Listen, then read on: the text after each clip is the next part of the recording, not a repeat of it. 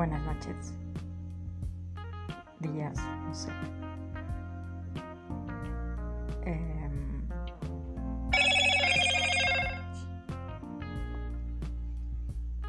una de mis principales curiosidades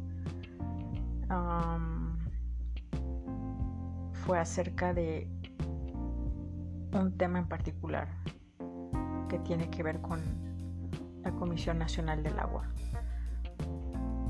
Hace algunos años tuve la oportunidad de trabajar en una mina de oro en Mazapil, Zacatecas.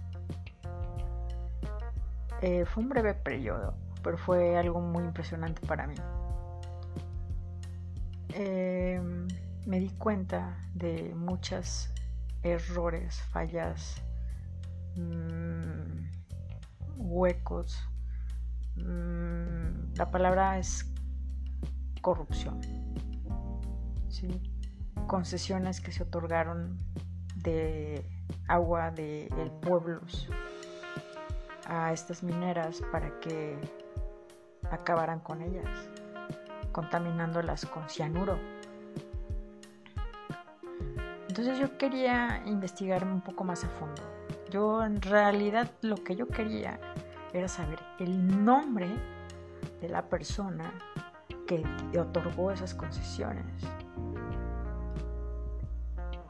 También quería saber por qué les dieron privilegios telecomunicaciones de bloquear las señales satelitales y de teléfono cuando eso es un delito federal. En esa parte metí mi, mi pregunta, pues. Y lo que fue de bloqueo de telecomunicaciones, bueno, la mayoría de las de los de lo que me mandaron o que me contestaron todo se lo, se lo peloteaban. Y en la gran parte del, del tiempo me mandaban a que lo consultara directamente con Secretaría de Economía. Secretaría de Economía obviamente tiene la facultad pues de mover los dineros, ¿no? Pues es así de simple y de sencillo. Ahora, también quería ver qué onda con la Semarnat qué onda con los casos de envenenamiento por cianuro, porque sí hubo gente que falleció a temprana edad, personas de 40 años que fallecieron, que estaban trabajando en mina. Em, y el desastre ecológico que dejaron a su paso. Me... De repente me empecé a sentir un poco incómoda. Sentía que me estaban dando vueltas y vueltas.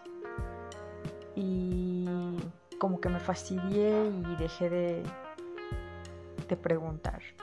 Otra de las cuestiones que también yo quería saber era con relaciones exteriores acerca de lo que nuestro presidente Andrés Manuel López Obrador había dicho acerca de traer a Assange a México lo dijo dos veces, porque yo creo que es un periodista, si es algo extraño, si es algo raro, pero pues me identifico un poco con él. Y no creo que sea justo que él esté encerrado en una cárcel como en la que está encerrado. Igualmente sentí un poco de apoyo de algunas instancias que me derivaron con Ebrard. Pero finalmente ya no me contestó. Ayer entré al portal de transparencia y no me dejaba accesar a mis consultas. Hice muchísimas consultas. Y bueno, eh, una de ellas, que no es tan grave ni tan pesada como lo es la de las mineras canadienses, fue que descubrí un despío de dinero, bueno, un desfalco de dinero hacia los estudios Churubusco. me parece que son más de 100 millones de pesos, que se fueron para allá. Y la historia de los estudios Churubusco no creo que mucha gente lo sepa. Tiene que ver desde que llegó la radio a México. Desde todos conocemos al señor Azcárraga eh, Jan, ¿no? el heredero de, del Emporio Televisa. Pues el abuelo de este señor fue uno de los que empezaron a poner antenas gigantes en México de, para radio, de radiodifusión. Este señor fue asesorado por un militar, un sargento militar estadounidense. La familia Escárraga tenía muchos, tenía empresas millonarias en Texas. El caso es que, bueno, a partir de ahí pues comencé mi investigación. Después de él tener la XW, mandó a construir los estudios Churubusco, que era como que el segundo paso, ¿no? La radio y la televisión, ¿no? Y el cine. Pues son unos estudios bastante grandes, ya están algo viejos, pero el señor Azcárraga, muy inteligentemente, le vendió los estudios al gobierno. Como un... Yo pienso que es como un plan de... precisamente para gobernar, para controlar, para influir en la población y para comercializar, ¿no? Para obtener un beneficio económico, ¿no? Y en cierta medida tener controlada a la, a la gente, ¿no? Con contenidos pues entretenidos algunos, que no digo que no, pero otros realmente a mí no me gustan y se me hacen, no, o sea, me pican terriblemente. Entonces, este, descubrí, pedí los datos de los, los últimos presupuestos que se mandaron a estudios Churubusco de los últimos sexenios. Y aparece que desde hace ocho años no se ha hecho una sola película. De Estudios Churubusco salieron películas pues buenas, ¿no? Salió Amores Perros, eh, salió Cronos, eh, no recuerdo ahorita cuáles más películas, pero se las voy a mencionar. Em, y durante ocho años no se hizo ni una sola película. El, documento que me mandaron está escueto. Viene, vienen tres eh, conceptos y uno de esos es gastos personales.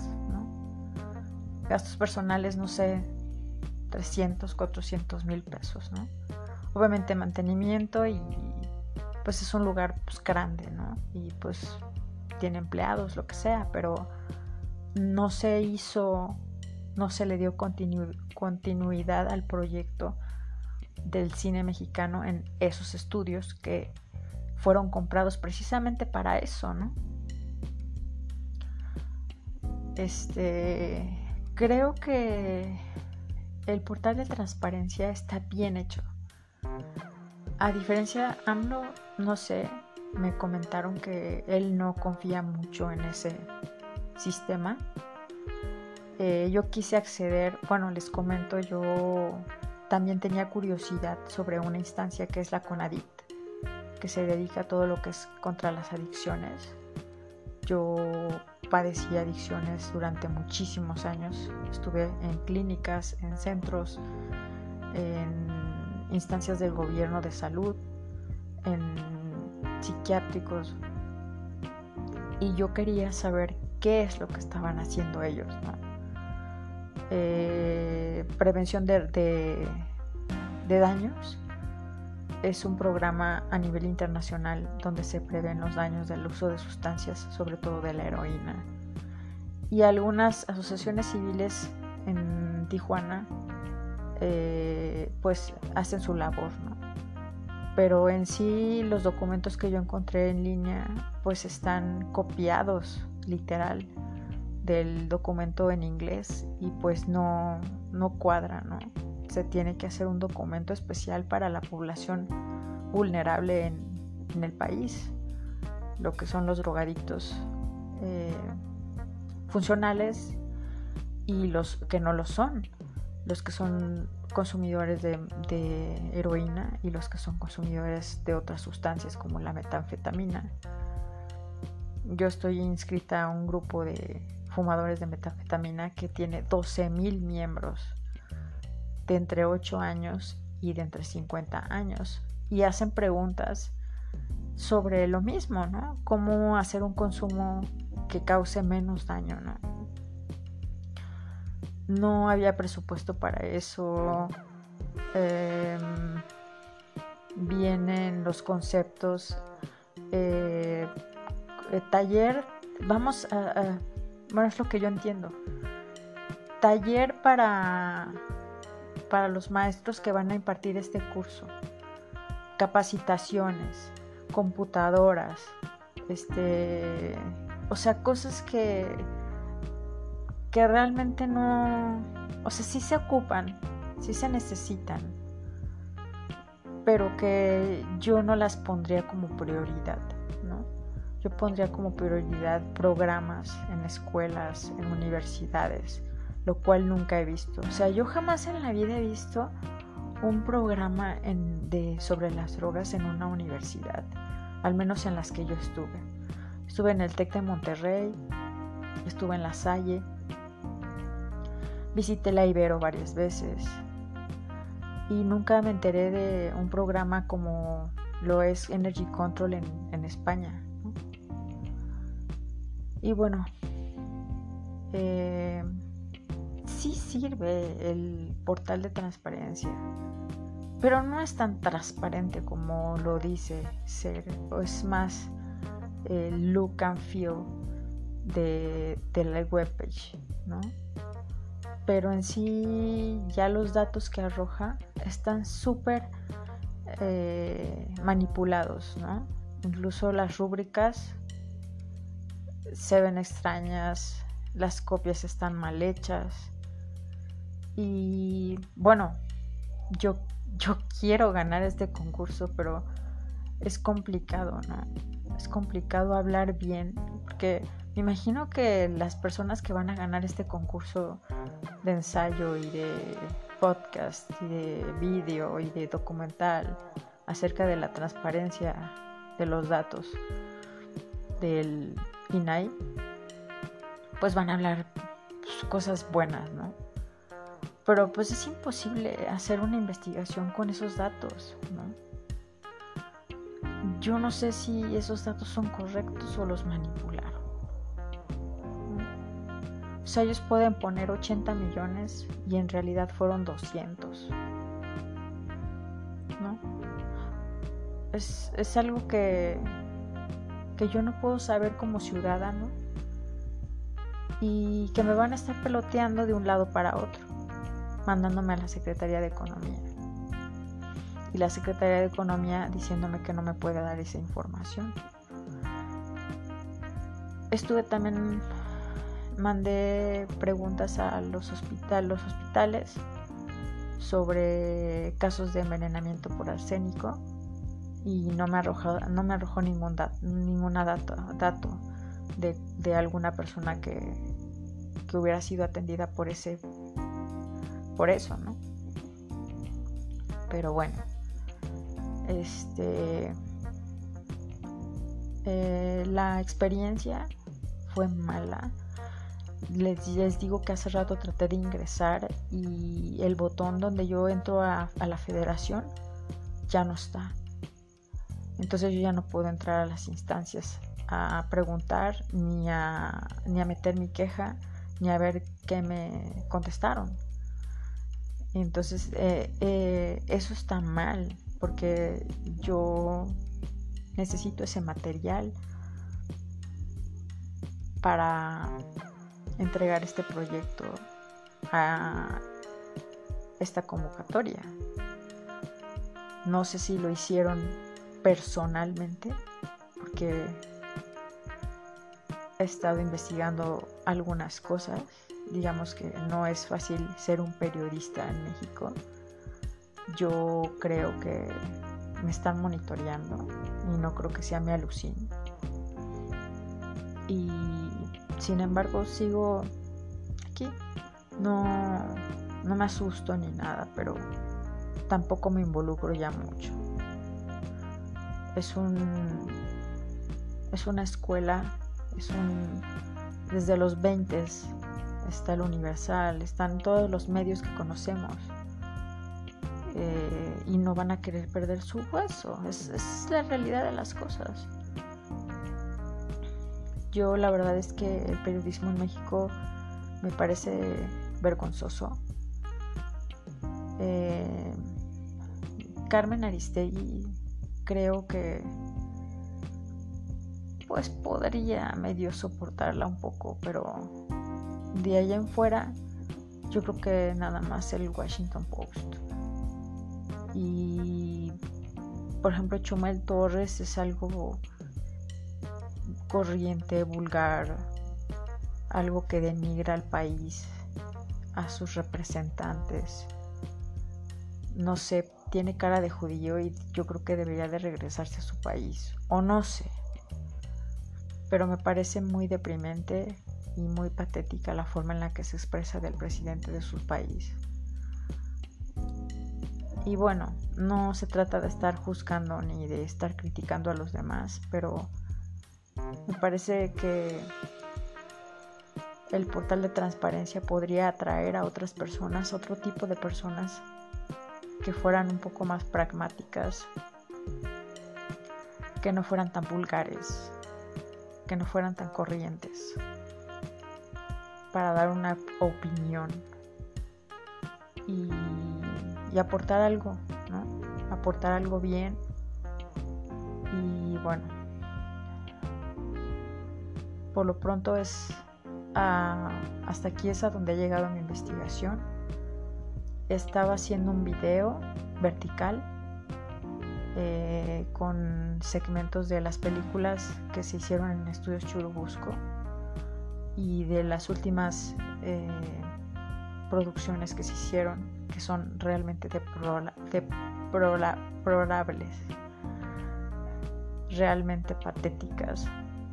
Es un show es un show de drag queens donde dejemos eso, o sea, yo, yo no estoy en contra de la comunidad, pero los ponen a hacer el ridículo, literal. Les ponen a hacer un disfraz de el chapulín colorado. A mí me pareció algo enfermizo, algo humillante. Y en eso se fue el dinero, en esa producción. ¿no? Díganme qué, qué, parte de arte, cultura, eh, séptimo arte tiene eso.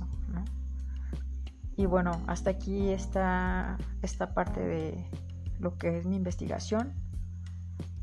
Y la haré podcast. Creo que es una manera en la que yo me puedo expresar más fácilmente.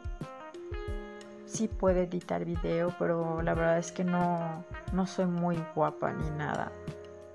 Y algunos dicen que sí, pero no, no sé.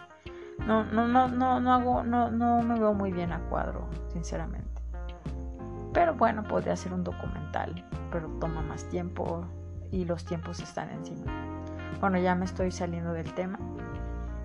Y bueno, eh, habrá una parte 2 eh, sobre el portal de transparencia INAI. Buenas noches, buenos días, buenas tardes.